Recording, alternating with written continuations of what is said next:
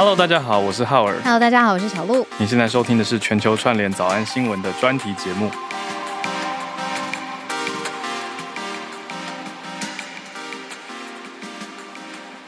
又到了专题节目的时间啦没！错，最开心了。每次到专题的时候，就可以带着大家借假专题的名义来请访专家之时，来跟大家聊聊天，聊一些平常可能很难自己看懂的题目。我们上礼拜是聊就是法律服务在法律界到底，呃，一般人基础的法律知识是怎么样？然后如果真的碰到法律的疑难杂症，怎么样自救？对啊，那延续着这么难的一个题目，我们来讲一个嗯跟大家生活也是一样很贴近，然后平常也许不那么好懂的，叫做科技。因为科技的变化这么快，我们这几个月来在早安新闻讲了什么 VR、AR、区块链、虚拟货币、AI，还有元宇宙，是不是？我们自己也要觉得要一直补上很多新的知识。我们大概平均三天就会选到一题科技题吧，嗯不得不选到。就算那些新的智慧如海浪般的把我们快要淹没，我们嗯还是得讲一下科技的潮流。没错，都听起来好像很无奈。对啊，因为好新哦，跟不上呢。太好，没关系。我们今天有两位专家，就是带大家用人文的语言来跟大家谈谈数位科技发展还有社会变迁之间互相影响的变化哦。那听起来不要担心很难，因为我们今天两位专家是可以用直白的语言来跟大家谈谈的。要欢迎我们的科技大叔学文哥，还有维轩。哎，欢迎你们！好，那大家好，我们这个早安新闻的这个听众朋友们，大家好。欢迎欢迎，他们来自科技赛局数位趋势这样子读这个很棒的科技 podcast，所以今天非常谢谢两位。那我们就来跟大家聊一聊。那学文哥跟伟轩可不可以跟大家也简单介绍一下自己？是，今天其实是两对哈，一对是俊男美女是豪尔跟我们小鹿，另外一个是美女与野兽族，就我们那个 Vivi 也是美女，科技大叔就是野兽级的哈，呃，所以这是有点相对称的这样子的关系。那我本身的经历其实蛮简单的啦，就是一半是在媒体圈嘛，啊，一半是在资讯业啦。那资讯院后来年纪渐长渐长，资讯院大概占了三分之二，媒体大概是三分之一。我整个人生就这么简单，职业就这么简单。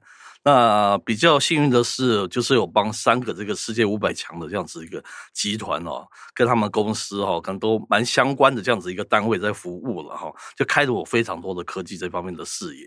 所以从这个媒体就变成是科技人的这样子，可是还好不是那个技术底，所以讲的东西还是偏比较媒体啊、人文的这个部分。嗯，所以我们刚刚一开始介绍最浅白的语言，嗯这就是科技大叔他是非常擅长，知道怎么样用一般人可以理解、不会害怕的方式，让大家接受这个科技浪潮。是这么多的底底蕴累积起来的。是，而且科技大叔也太谦虚了，他很斯文，他不是什么野 兽是。然后旁边这位就真的是美女了，跟大家介绍一下。谢谢大家好，我是维璇 Vivi。那我本身也是一个跨领域产业出来的，我跨过人文、商业、生计跟科技领域。那我现在目前在《经济日报》有一个数位趋势的专栏作家的身份，那现在也是在生鲜食材科技担任营运长。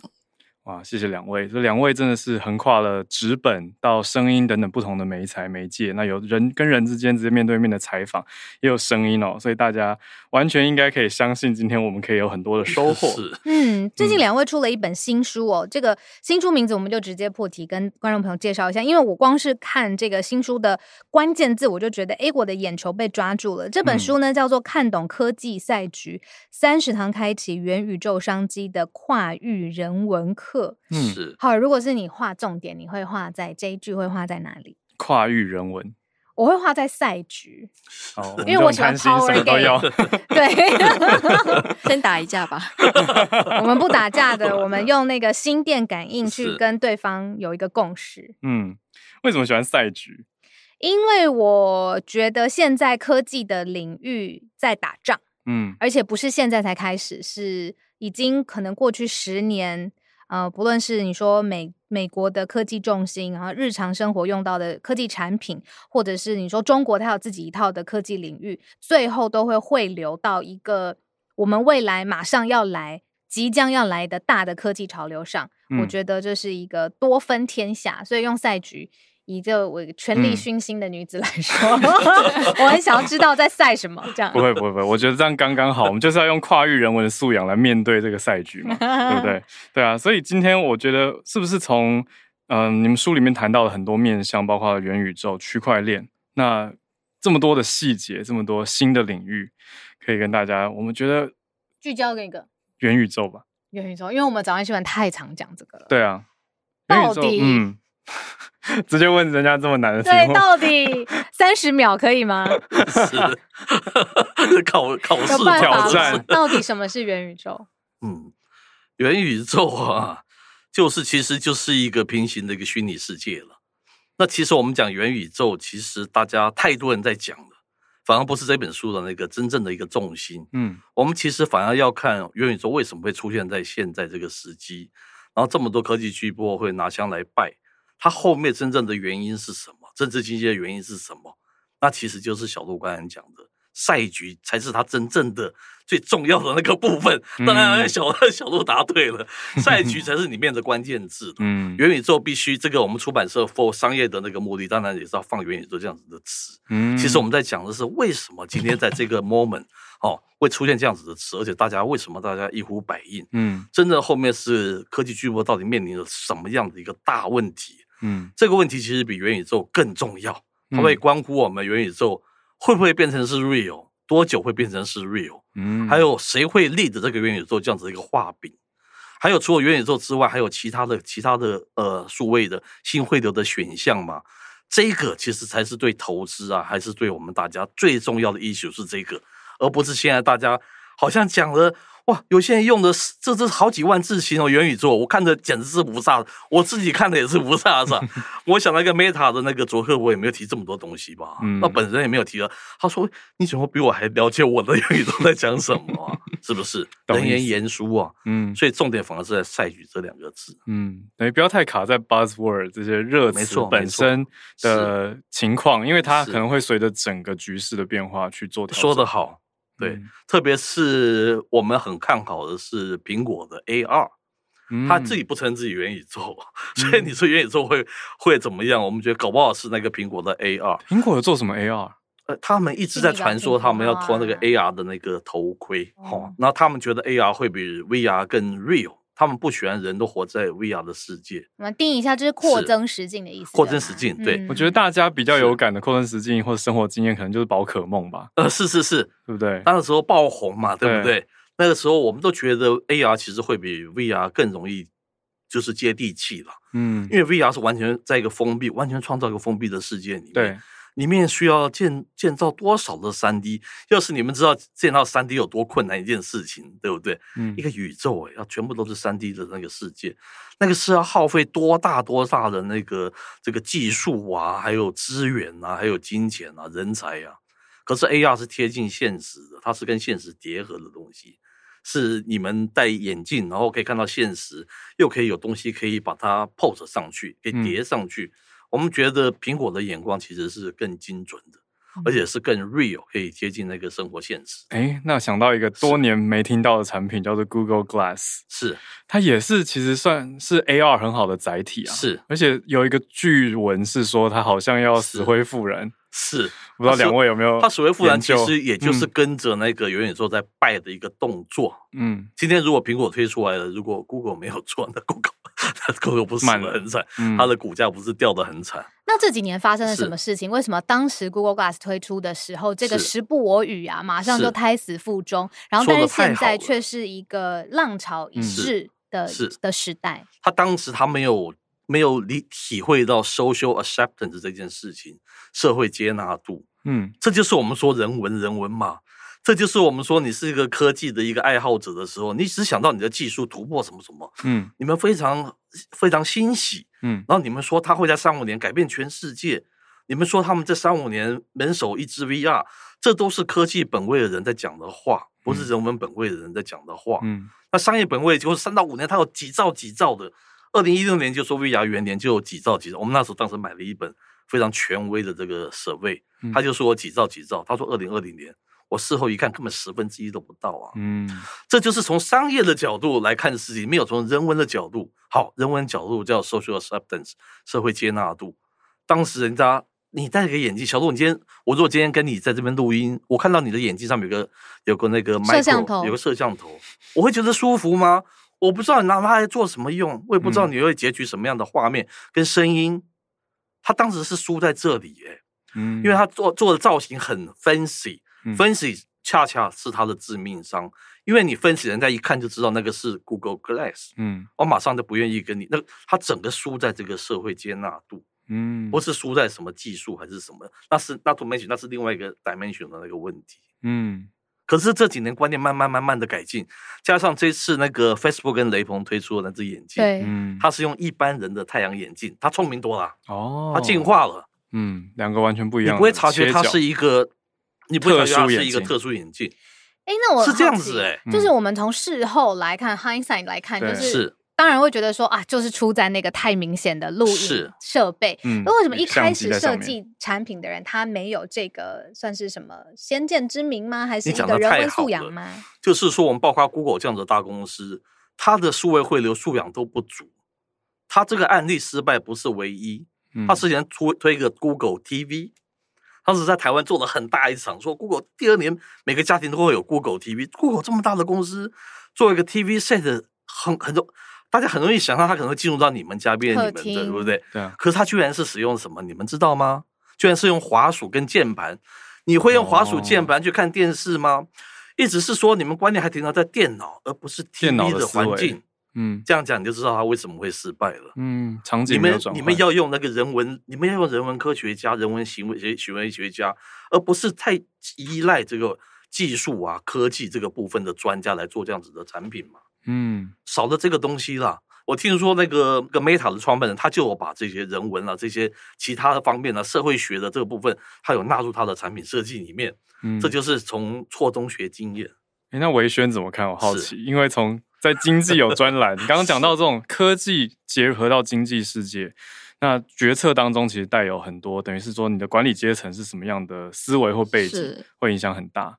那你会怎么看这一其实？整体的科技发展来说，科技永远都是走在法律前面。科技的范畴只有嗯生计是法律规范在前，因为不能等你做出一个复制人之后说，哎、不能不能做复制人对对对要。把它毁掉，多残忍啊！那其实嗯科技它是一个需要自由生长，也不能给它太多框架嗯的前提之下，所以说为什么现在有 NFT 的问题、虚拟货币的问题、各式各样的诈骗问题，它都是问题出现之后，我才想方设法去规范它。嗯，像前阵子台湾有过一个虚拟跟骚法嘛，对，哎，我们以前有那种就是会跟踪你啊，实体的跟骚法，对对对对，可是虚拟跟骚法是去年才三读，然后今年开始通过。数位的，嗯所以说，其实科技跟任何产业的关系都是一样的，一定都是先碰到问题之后才去规范。嗯，是包含现在这么夯的词，就是元宇宙跟虚，刚刚许文哥没有错，像平行的是平行世界，像之前有 Meta 说也有个操作员在里面被性骚扰，对，那你们早上新闻有聊到，嗯对，那个是 Avatar 被性骚扰，你要怎么定义？我不舒服就叫做性骚扰。那 Meta 就说：“哎、我也给你一个保护球啊，你为什么不开？你为什么不？开？”那哎、是不是又提到我们数位素养的问题？我们在数位世界里面要怎么保护我们自己？其实它嗯都是息息相关的。哦，我这边好像听到一个重点，就是说我们一直说汇流汇流这个字，不是仅是技术上面的汇流，而是说现在是科技跟社会。刚刚说到的接纳度和人文的观察嗯角度，是还有我们的心智成熟度，嗯也要汇流在一起。没错，否则你哦你如果在实体世界，你如果在我们现在讲说元宇宙是这个 Web 是那个虚拟二点零，好了，嗯你在虚拟一点零的时候，你就犯了很多错误。那你在嗯虚拟二点零，你会死得更惨嘛？你完全没有概念，你会触法，你会怎么样怎么样，会让你可能升级狼民，呃哦，对不对？嗯然后让你可能破产什么什么的。所以元宇宙对你不是好事哎、我们为什么会一直说人文的观点？因为我们不是科技人就这么，或是商业人这么样的鼓吹，你还要跟他们说，还还可能有这样子的一些 issue 会存在。嗯你如果父母亲不教孩子这些东西，他可能以后在里面可能会铸下大错、欸。嗯你可能一气之间，你的什么虚拟货币整个都没有，还是怎么样？你没有一些投资观念，没有一个避险观念，你就这样进入你的那个虚拟世界二点零，是不是这样子？嗯可是人文观点才会跟你这样子讲，商业观点跟这个这个纯技术观点，他不会这样子跟你讲，他就跟你说多棒多棒，一个科技乌托邦那样子的世界。嗯你看到现在坊间的很多书，大概是这样子的一种情况。嗯你，可是技术好学，人文怎么培养？人文说得好，我们课堂上好像还没有这样子的一种课程。其实我们这本书书里面有提到非常多，对于就是像我们的小孩亲子，我要怎么了解我的小孩在数位世界可能碰到什么样的灾难？我年轻一辈在职场里面可能会碰到什么样的数位问题？其实我们这本书有举出非常多生活场景，马上就是贴近你生活的一些案例。嗯那其实我们小时候都有上过公民课嘛，现在应该也有。他教我们怎么在这个法治社会上生存嘛。可是其实目前还没有所谓的数位素养或者数位公民课，嗯是告诉我们说我们在数位世界要怎么样自处，嗯什么事情可以做，什么事情不能做。嗯那其实，在我们这本书里面也有一个大篇章，就是在提供大家一些相关的案例跟一些 hint，可以给大家参考。是这很棒。，Vivi 可以举例一个，他写一个鲑鱼返乡，激起蛮多的那些讨论、啊。嗯是因为之前就是有那个吃鲑鱼，我改名成鲑鱼可以免费吃寿司嘛，名字对，那那个时候有非常多人去改名，其实大部分都是年轻人。嗯那其实那个时候我观察到一个社会现象，就是因为我们年轻人在数位世代，我们从小就是玩电脑、玩网络游戏，嗯我们要改我们的网络世界名字很容易嘛。对对像我们现在社群的 ID 也很好改，嗯那我们觉得，哎、改名字是件很容易的事情啊。那身份证改个名字应该也蛮容易的吧？嗯对于年轻一代来说是，觉得是对对对对，小事。所以他们的认知上面是有落差的。所以嗯那个时候我就说，哎、其实归于返乡这件事情，可以看得出来说，我们现在我们三四十岁这一代，跟我们年轻一代。对于我们姓名的认知、改名的认知，其实落差还蛮明显。哦，等于是说四十岁以上比较不会那么冲动，为了吃几盘鲑鱼就去改名字。是他的 ID 没有换掉那么容易的那个门槛度的问题。而且我们老一辈的价值都是你行不改名，坐不改姓啊、嗯，哦，这是价值观问题啊！嗯你怎么会这么轻薄你的名字？把名字看太小了。这也是一个价值观的问题啊。嗯那你刚才提的很好的问题，数位素养是一个蛮大的 issue 啊。嗯我们只能在书里面分为成不同的篇章。我们这里面就提醒大家，你要处理虚拟跟实体是不同的啊！你怎么会观念怎么会这样子？你父母亲难道不难过？不伤心吗？你就这样子轻易的改，他搞不好你爸爸还拿去算命，还不花大钱请人家，有没有？这算命算出来的名字，你居然就这样改掉什？么的，这里面的问问题是很多的，有些人改三次以后就不被改回来，他一辈子就叫归归于什么什么，可这像话吗？这就是我们里面提到的数位素养的其中的一部分嘛，一部分的案例就是这样，对不对？嗯你要有这种素养，就会说我是不是为了这个就想去改改名字啊？我会去思考这个 issue 嘛，是不是这样子？嗯哇，我觉得很辛苦诶、因为刚刚科技大叔熊文哥说，就是一点零的世界我们嗯。都搞不清楚。就像我们常常在做社群的时候，什么东西可以用，什么是。东西是踩踩在灰色的地带，我们都搞不清楚。更何况，如果今天有一天有一个平行的世界，我们要进去做是。买卖，然后做创作，然后跟别人互动，哇，这个真的是数位公民课，是是不是？我非常会担心这样子的 issue，因为当我小孩子在小的时候，嗯他在玩那个 PS 的时候，我觉得我跟他在他在跟我描述 PS 里面的那个细节跟什么，我觉得那个对他已经是非常真实的世界了，嗯我会有这种感觉了。嗯嗯他反而是我，你跟他讲一些现实的东西，他是一点趣味都没有。嗯你会，你我会我会有这样子的警惕啊。嗯他对虚拟太过沉入，我有时候会问他说：“你到底了不了解虚拟跟现实的差别啊？”嗯像我说我是有一个算是有数位素养的父母亲，我会经常去考这样子的题目。嗯你知不知道你这数位里面的一个态度是什么？你的价值观、你的三观是什么嘛？嗯你在人世间行走要有很清楚的三观。很多人都是败在三观一混淆，不是不是人设就整个被崩坏。大陆很多这一种嘛。嗯那你清不清楚你在数位世界里面你的三观要怎么设定呢？有没有想过这个问题？跟孩子说，孩子，你现在在 Avatar，你虽然在元宇宙里面可以用 Avatar，、但是你要设怎么设定你那个三观呢？你如果搞不好的话，你真的会触法，或是会反正会碰到蛮多蛮多的状况啊，跟大情况是你没有办法解决的情况，真的很可怕的事情、欸。是真的很蛮严重的。可是是要怎么样用他们可以接受的方式去跟他们互而且这样动自己？也不懂哎、会不会？就是你说你懂吗？他说我懂啊，那但是他可能就是不懂。所以我们只能透过那个书本去教育大家说，你父母亲就要有这样子的素养啊，嗯你才可以用这样子的态度去去跟你孩子去对话、啊。对，我觉得刚听下来，这个比以前公民课实用很多。我以前 是是是因为现在大家都在用 Line 啊，你光是是 Line 也是某种数位的互动，那大家在上面也是要有一种互动的礼仪。对，是你的每一句话其实都可以被截成一个证据，所以你讲话要小心，不能乱开玩笑，说我开玩笑的，对不对？就是不是说哦，我跟我同学开个玩笑而已，像这样讲电话是讲过就过去了。是，它其实是一个书面的对证据。那这是我们教育里面，包括小学教育里面很少 touch 到的一块嘛。嗯包括我们，你看我们的一部一部那个数位汇流法，也是最最近，它花了多少年呢、可是 iPhone 进入我们生活已经是多少年的事啊？它已经造成多少的所谓的 convergence 是汇流的一个现象啊？嗯你不能只有做那个实体，比如我们课程还是非常实体的课程，没有把它纳入这个汇流。当那个数位进入到你生活之后，你怎么去思考非常非常多的那个问题或价值观？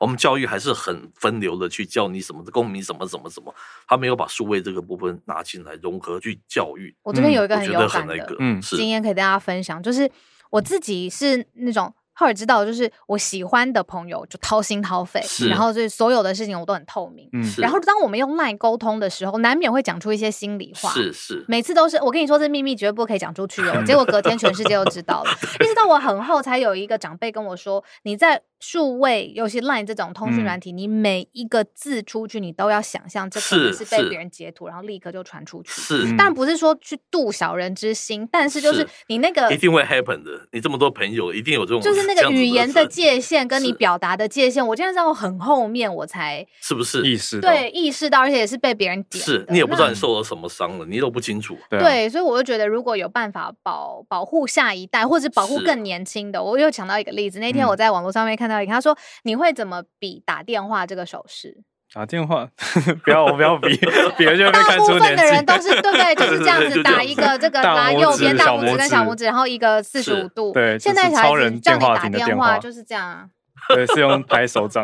对啊，哦，对对对对没有没有，我一直对对对，按手掌。按按手指按按东西。OK，他就是告诉你说，现在就光是讲这么日常生活中的一个，大家在表达他的时候，那个概念是完全不一样。因为小孩子哪有这种东西？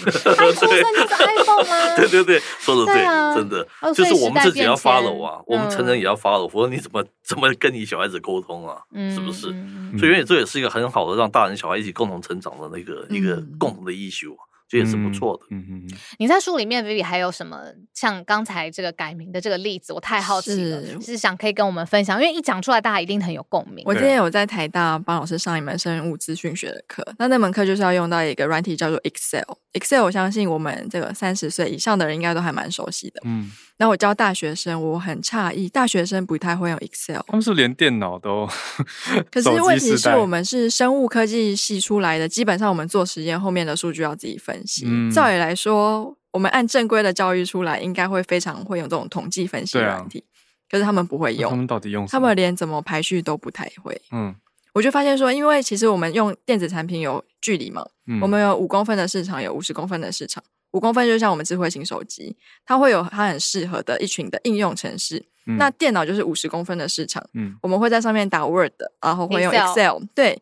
他们两个之间，其实，在我们的世代之间有非常明显的差异耶。嗯因为现在大学生真的对 Excel 这种比较我们这个年代在用的，真的比较不是这么熟悉那。他们用什么做数据？他们用手机做，嗯是完自己全就用手机来做自己在上面再找应用程式哦。是是是，他们会找其他的 app 去做，所以他们要怎么样用公式啊，什么都不是这么的熟悉，这是是我非常诧异的一点。他当时就嗯点到个 issue 啊。现在我们在集团上班，我们还是以 PC 为主。对，那你这群小孩子进到，你会不会有一个很大的一个 gap？不会是一个用 Windows 哦。是是是，真的真的真的是这样子。嗯嗯他剪辑啊，声音剪辑还是特效啊什么，反正他所有对，尤其是剪辑，他们会他可以做的非常好他手机反而操作很快。是是是是那我那天嗯看到一个小孩子在公园在那边剪，我就想说，对啊那么多层，你怎么办法用手机剪？他就坐在那边老神在在，坐在那边公园用手指去剪那个。是。其实我有一次做一个影片，我因为在在旅游，所以我都用手机上字幕，也是还蛮快的。说实话，那觉得是只是我也觉得我那你也是新时代可是我觉得我眼睛烂掉了，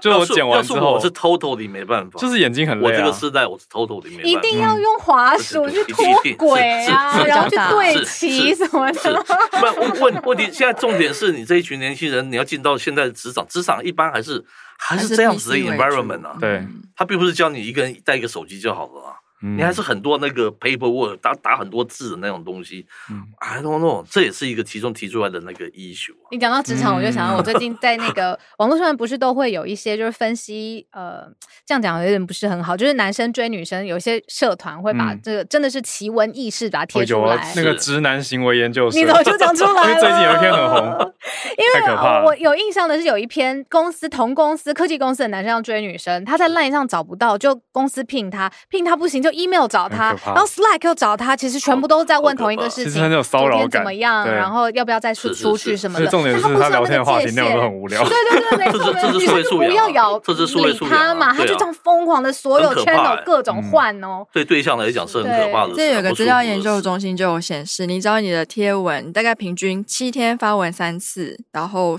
经过一个月的时间，就算不是很专业的骇客都可以知道你大概的行程啊，你在哪里地方工作啊，你喜欢吃什么食物，都可以 那我们整天发现实动态 是，透明啊，就是没有穿 透明的人活在生这个世界上，真的。你你是名人，当然要透明的，名人保护自己，那还做名人做什么？对不对？又是一个 哦，又是一个艺术，又是一个艺 issue 了，是不能有我自己的空这有点半开玩笑嘛嘛对我们可以研究出一套一常常常出去的人就会骂狗仔不要啊，他这么红，他也是不要啊，对不对？我们可以有一个常常发文，但是让骇客看不出来的方式。就如果真的要有心，他看你现动或看你贴文，他大概都可以掌握你在哪里。是因为他可能看背景，然后他可以用 mapping 的方式，或者是我本身就很喜欢去咖啡厅，那我就哎。这个背景我知道在哪里。这个时候，假如说我就在附近，我可能那种想看你，就会我觉得是最恐怖的，就因为日本有消息是那种什么从拍照者的照片背景里面的窗户倒影，是看出他住的大概是哪一个社区，这种恐怖的事情这。都是数位技术啊，他可以帮你 mapping 什么什么，这都是靠电脑。对，那以 user 的角度，我们自己就是拍跟贴的时候要小心一点，是对吧？那怎么办？角度看起来很害怕。我对啊，我我要暂停，我要出去把我的线线动现在全部删掉。是那怎么建议给我们？就是尽量背景糊化吗？一直用那个美图秀秀把那个背景弄掉，还是就是说怎么样保护？你讲的非常。好，这也是数位素养的一环。嗯，我其实，在二零零六年就有我的一个就是资讯界的好朋友跟我说，他好怕啊，就是像这个 Facebook 上面，譬如说他公布什么，就是你刚才说那个被人家什么什么什么，嗯，我就问他说，你有没有在用那个 Gmail？他说有啊。我说你 Gmail 不是云端吗？不是人家知道你大堆秘秘密吗？各自他才那个恍然大悟。我一直说，现在人你没有办法避免这些东西，嗯但是你自己知道你自己是一个 somebody 还是你是一个 civilian？你如果只是一个，我说你是一个平民，谁要去破解你的资讯？你有什么好的价值？你有什么好担心的？他担心已经有点过头了，哦他发任何东西都很害怕这样子。嗯，这就是数位素养啊！你有什么担心的？你你又不是总统，又不是什么川普，又不是谁，是破解你的那个东西有什么价值跟意义吗？说不定他好是一个很有钱的平民呢。那是另外，那是另外一回事啊。是因为我也你要听过知道你自己的危险对对程度。对对你自己哦，你太就是要衡量哪些资讯有危险性，哪些你自己什么程度，。你自己是什么状态，你自己在社会的那个，你有那么担心吗？嗯，你又不是政治人物，又不是什么东西。照你这样讲，你都不要，那你就不要用嘛。对啦，就讲到底就都不要用最安全。那你这样能生活？你不行生活啊！每天你要跟其他人沟通吗？我说你 worry too much，、嗯，要拿捏这就是数。位素养嘛。嗯如果今天我是三八底，我如果今天是我是国董还是什么，我怕人家炸我的财，我很害怕，是很有合理的。嗯，你就是跟我们一样的，就是一个死老百姓，你那么担心 有意义吗？你有这么担心的时候，你又你又又很矛盾，因为你不用 Facebook，你不用那，却用大量用那个 Cloud。我说你不知道你用的那个对不对？我说、啊嗯对啊对哦，我在 Gmail 上面不是有各式各样的 email，人家也可以从里面知道你的非常多 message 嘛，不是吗？然后对呀、这个也是哦。嗯我说你真的 worry too much，除非你全部都不用，否则你怎么可以避开云端生活呢？嗯，对不对？类似这种概念嘛，可是我听到题。现在啊，V 我就觉得说，好像是一个赛跑，就是说，当然说，如果人文的素养跟得上科技的进步，这样最好。嗯可是我现在感觉是科技技术在前面很快迭代更新，但是人文的，你就它会拉越来越开，人文的进度反而很慢，是。有解法是吗？其实目前来说，像我们可以注意到，其实，在这一两年，大家对于隐私权这件事情开始慢慢有意识嘛。嗯我们 Apple 它开始说，哎，你要不要把你的一些数据分享给你嗯用的这些 app 或者是你的应用，嗯它会开始同意。那为什么？因为大家开始觉得说，我不想要被控制，为什么嗯我一直收到很奇怪的广告投放等等？对，那其实我们会发现到说，他们过度的侵入我们的生活，我们也需要一些时间。对，那我们发现之后，其实就会有一些相关的立法或是一些哦相关的应变措施来补强。嗯，那通常在这一块跑的比较快的，都是会在欧盟国家。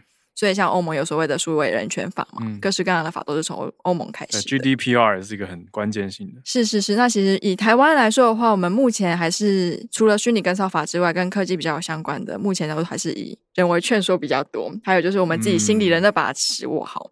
那以综合来说呢，所以说我们这本书其实就告诉大家很多，哎，你可以去思考，你可以去注意，我给你一些提示，你可以从这些方面去想，那你不至于太害怕，嗯那你也不至于太天真，都完全没有防备。嗯嗯刚才小鹿问到一个，我其实内心深处最想就是这整本书，其实我最想 highlight 的主题是什么？嗯你看五 G 那时候出来的时候，各式的演讲跟你说五 G 怎么样改变我们的生活，实际上五 G 出来，我们有没有怎么样？我们还是在用一样的东西，对不对？嗯，又有人说台积电你三纳米、两纳米什么什么，对啊，去年讲护国神山讲了什么什么什么，嗯今年为什么台积电腰腰那个那个几乎腰斩几乎腰斩，那是嗯吓死人了。美国现在叫做科技泡沫、啊，嗯大家怎么不去想这样子的 issue 呢？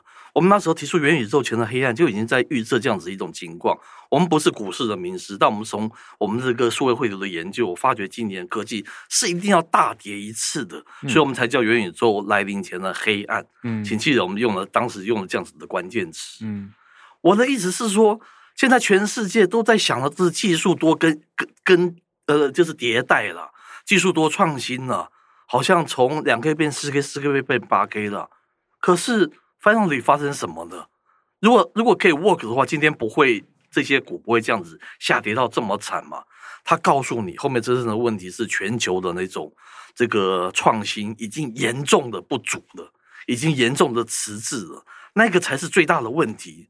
Finally, people 人家买的不是半导体，人民买的是需求跟它的好的一个服务跟应用，对不对？嗯你一直看的是半导体的问题，然后把它宠，你就说你就说物性的这些东西会怎么样？嗯有人就拿全部钱砸在那个去年就砸在什么我们的护国神山，他觉得他科技会一路的往上涨，特斯拉的股票不会停，会一直往上涨。特斯拉最近很惨，嗯它最近第二个 quar- quarter 他已经跌了百分之三十八的股价，有史以来最惨的那个跌幅。我试问当时大家一直说那个东西有多好多好的人，现在怎么都都没有出来说话了？我一直说严重不足的创新，软体严重不足，硬体严重不足的创新，才是今天科技最大的问题。好了。为什么软体、硬体严重创新不足？后面其实就是垄断太庞大了。嗯今天包括 Google，大家已经包说 Google 的社区已经死了，为什么？它上面太多的广告，已经不像我一开始用到 Google 这么样的，都可以找到真的我内心想要的东西，嗯对不对？可是有第二家 Search Engine 可以出来吗？不可能，因为它庞大到太庞大了。嗯它庞大到太庞大，它美国一开始是因为很多科技创新真的很棒的那种科技出来，它成功了。可是我不客气的讲，后来这十年呢、都是它的，因为它的垄断、它的保护、它的势力，让它不断的庞大，反而不是科技创新。这个才是我们这个这本书一直要呼吁的，嗯就是反垄断的那个问题，就是里面提到的最近的法有注意到这个了，对不对？嗯是非常好的现象，这样子才有很多的创新科技从不同国家慢慢可以冒出来。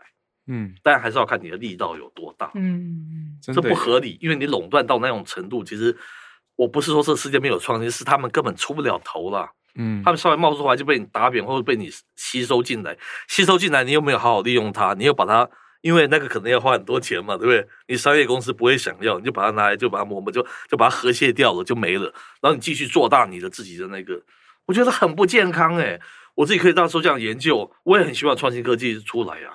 我不希望十年后还是用 Facebook 现在这套东西，那我会觉得人类科技你到底 What's going on？到底发生什么状况啊？嗯不好用小鹿应该也支持这样子的一种嗯想法吧？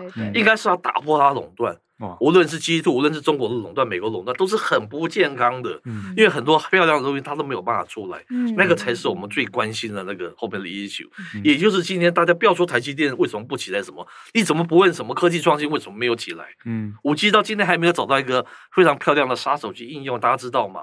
嗯大家都这个大家业界大家都知道的。嗯那现在就有人炒六 G 的，你觉得有意义吗？嗯，不是在那个 issue，不是在那个 issue，嗯半导体也不是在三纳米、两纳米哈，你在做一纳米、零点几纳米好了，你就觉得就可以大卖了，好像嗯三纳米变两纳米，你就可以市值就会翻一倍。应用是什么？结果不是，因为你应用没有起来，就是你刚才提到非常好的那个角度，嗯应用没有起来呀、嗯没有前途啊！这个这种科技是没有前途的，因为你因为你技术一直往上，可是应用没有起来，只会造成所以今天今天这些话题，然后让估值一直炒对高。美国才会今天泡沫成这个样子嘛，嗯特斯拉才会才要裁多少人嘛，嗯都是这个原因。嗯可是当时悟性的人就会拿很多白花花的什么好几千万砸在台积电，砸在那个特斯拉，今天都血本无归了。听完科技大叔讲这个反思跟批判思考，我觉得我自己根本就是一个科技顺民，就是人家给我什么，我觉得这个很好用啊，很棒啊，然后保护好自己就好了，我不会想多一层。是需要这样子的人 我们当是是是 user 我们当好的 user。对，可是我觉得刚刚这个反思让大家想很多。我们我们不是说我们要去讲说什么伪趋势，我那是一种比较 sensational 的那种讲法，嗯应该讲说，本来他们大家都有各有各的本位主义。我们每天看科技新闻，看科技新闻其实有三个面向，一个是技术的，一个是商业的，一个是人文的。你如果从商业的人文呃本位，或从技术本位，就像我刚才讲的样子，你会啊啊一致，可是也是需要他们去鼓舞了哈。我们为什么要出现人文？不是说我们讲的比较好，是比较少出现人文的这条去 balance 它嘛，嗯让很多人可能会误入一些陷阱。那你说技术有技术的泡沫泡呃泡泡，商业有商业的泡泡，我也可能活在我的人文的泡泡是没有错。可是这个里面太少这个人文这一端，一直都是技术跟商业，我觉得需要一些人文去把它 balance 一下。这个科技，你看有多少人愿意出来打这些这些这些垄断啊，这些嗯我们多鼓励创新啊，而不是只看那个，你光看那个股价有什么意义嘛？嗯你说为什么它一天不涨？为什么什么什么？为什么？嗯因为你的创新遇到了大问题了，嗯，是这个，是这是我们才是我们真正关心的啦。因为我们是站在优者端，我们希望有更漂亮的服务、更智慧的服务、更好的东西出来，而不是说十年后的 Google 还比十年前的 Google 不好用。难用，嗯真的这不应该是这样的、啊，不合理。对嗯这个的话，这个的话，在讲这元宇宙，你觉得它不是更遥不可及吗？嗯，就我连现在的生活都了解嘛活不好了，哈，你连现在都没有办法更进化，你怎么走到元宇宙啊？嗯是这个才是这整个我们要讲的那个精神。要我今天来画一个今天专题的重点，我就会嗯画在这一句。看任何一个科技新闻，你要看技术，要看它的商机应用，也要看它的人是文领域跟说得好反思，是你这样才有一个平衡的视角。是是不会现在比如说啊股股价跌空，或者是、嗯呃技术领先，是然后结果我们的生活跟它有一段距离。是是是嗯是，说的很好。对啊，我觉得做一个很好的总结吧，因为大家常常会有意识无意识的在台湾很容易站文组跟理组，可是其实应该应该要更多跨界的，就像你们书的标题讲到跨域人文，是其实是要整合很多学科，因为刚刚像是两位提的东西也跨到很多不同的领域，包括生物科技、还有法律、还有人文、社会、公民这些，其实都非常非常的重要。是，今天两位嘉宾还有一个 podcast 的节目，就叫科技赛局数位趋势这样子读。然后，那今天的连结呢，我们也会放在节目资讯栏当中。不论是书本的，或者是这个 podcast 节目，如果想要知道这三只脚怎么样更平衡去看数位科技的发展的话，要记得关注哦。对，非常谢谢科技大叔还有维轩 Vivi，感谢我们两位巨男美女，谢谢谢谢谢谢，谢谢你们。